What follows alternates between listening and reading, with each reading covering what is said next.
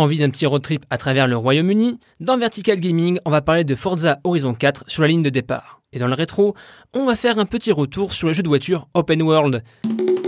Vertical Gaming.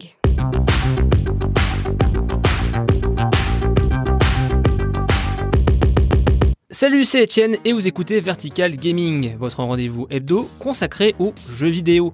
Aujourd'hui, on va parler de Forza Horizon 4, le jeu de voiture de cette rentrée, et on fera un détour par 4 jeux de course open world qui m'ont marqué. La team de Playground nous revient avec un nouveau Forza, un nouveau Forza Horizon. Si Forza Motorsport c'est le côté serious business, Forza Horizon c'est la liberté roulée vers bas, de nouveaux horizons. Je suis pas automoto ou l'émission à base de tin tin tin tin tin. Mais si un truc me fait kiffer, c'est Top Gear. Des anglais un peu foufous qui mettent des bagnoles de rêve dans des épreuves improbables. Et ben Forza Horizon 4, c'est Top Gear. Réaliser des épreuves un peu concon dans des lieux à contre-emploi. On se promène, on explore, on kiffe. Et bienvenue dans cette émission spéciale. Au revoir l'Australie, bonjour l'Angleterre, moins de désert, de dunes et plus de fermes. Et ça fait du bien la vache. Plus que de la météo, bonjour les 4 saisons. Forza Horizon, c'est tout ça. Ça a été une baffe avec le 3, le 4 revient encore plus fort. Et si vous vous dites putain, une exclu Xbox, alors oui et non, c'est sur Xbox et PC ma bonne dame. En voiture tout le monde Mais voilà, à vous d'avoir parlé de tut-tut en open world, restons aussi sur le chiffre 4 avec 4 jeux de voiture qui m'ont mis une claque à l'époque. On va commencer par un autre jeu de Microsoft de voiture, aussi sur PC. J'aimerais vous parler de Midtown Madness 2, un jeu de course très sympathique avec Londres et San Francisco de jouable. Déjà, faut saluer qu'on avait deux villes entières pour l'époque, deux scénarios distincts, cascadeur à San Francisco ou être chauffeur de taxi à Londres. Bon, je vais arrêter de vous mentir, de me mentir un peu, si j'aimais autant ce jeu, c'était pour avant tout le mode libre. Tu peux choisir des véhicules avec des couleurs très années 2000. Attendez, vous avez jamais rêvé de faire une New Beetle motif léopard? Non. Mython Maness 2, c'était se promener à Londres avec des voitures colorées, voire même dans le métro et casser des arbres. Je rappelle qu'on était en 2000 à l'époque.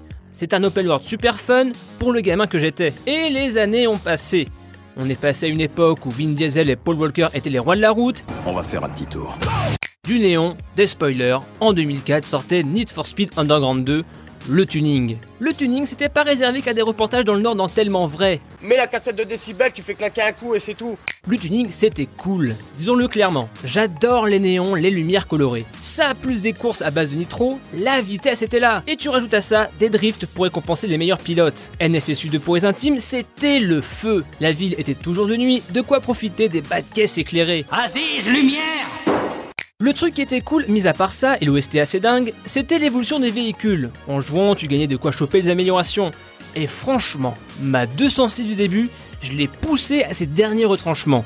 Ok, elle avait un goût douteux car j'étais collégien, et quand t'es collégien, t'as quand même un peu des goûts de merde, mais elle bouffait les autres sur la piste. Et on passe à l'ère PS3 3.6. J'avais pas d'étincelle pour une voiture, mais un volcan d'excitation pour un jeu. Burnout Paradise, le jeu de tuture open world à Paradise City. Un gameplay simple mais profond, un jeu complètement décomplexé. De l'adrénaline en veux-tu, en voilà, de la nitro dans les virages qui n'ont rien envie à Initial D. Déjà Ça plus les takedowns des burn-out. Joue agressif, ne conduis pas juste bien, conduis-toi mal avec les autres. La bagarre De la diversité, un terrain de jeu assez grand et surtout un mode online bien foutu. N'importe quand rejoindre de parfaits inconnus ou tes potes et pourris leur partie. Tu peux aussi t'improviser des courses tranquillou. Pas de menu, tu rentres dans le tas et la tôle. Et la tôle. Et la tôle. Et la toule, la toule. Et pour finir avec les jeux de voiture open world, je vais terminer par Euro Truck Simulator 2. C'est une blague? Non, ce n'est pas un troll, je me suis vraiment pris au jeu du camionneur. On parle souvent des simulateurs un peu pétés, de bûcherons, d'infirmiers et autres. Mais ce jeu est bien. Pas génial, mais bien. C'est le titre parfait pour se vider la tête. Tu transportes tes colis au travers toute l'Europe et te tranquille. Le jeu est pas bien compliqué, tu respectes les limites de vitesse, tu remplis ton réservoir d'essence et tu mets une radio bien française. Bon, pourquoi pas un petit nostalgie, tiens. Et tu y es.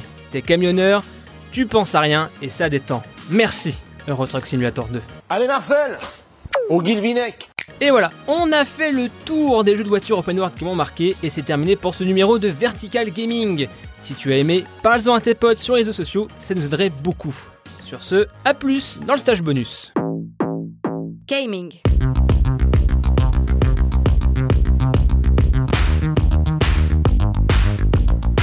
Vertical.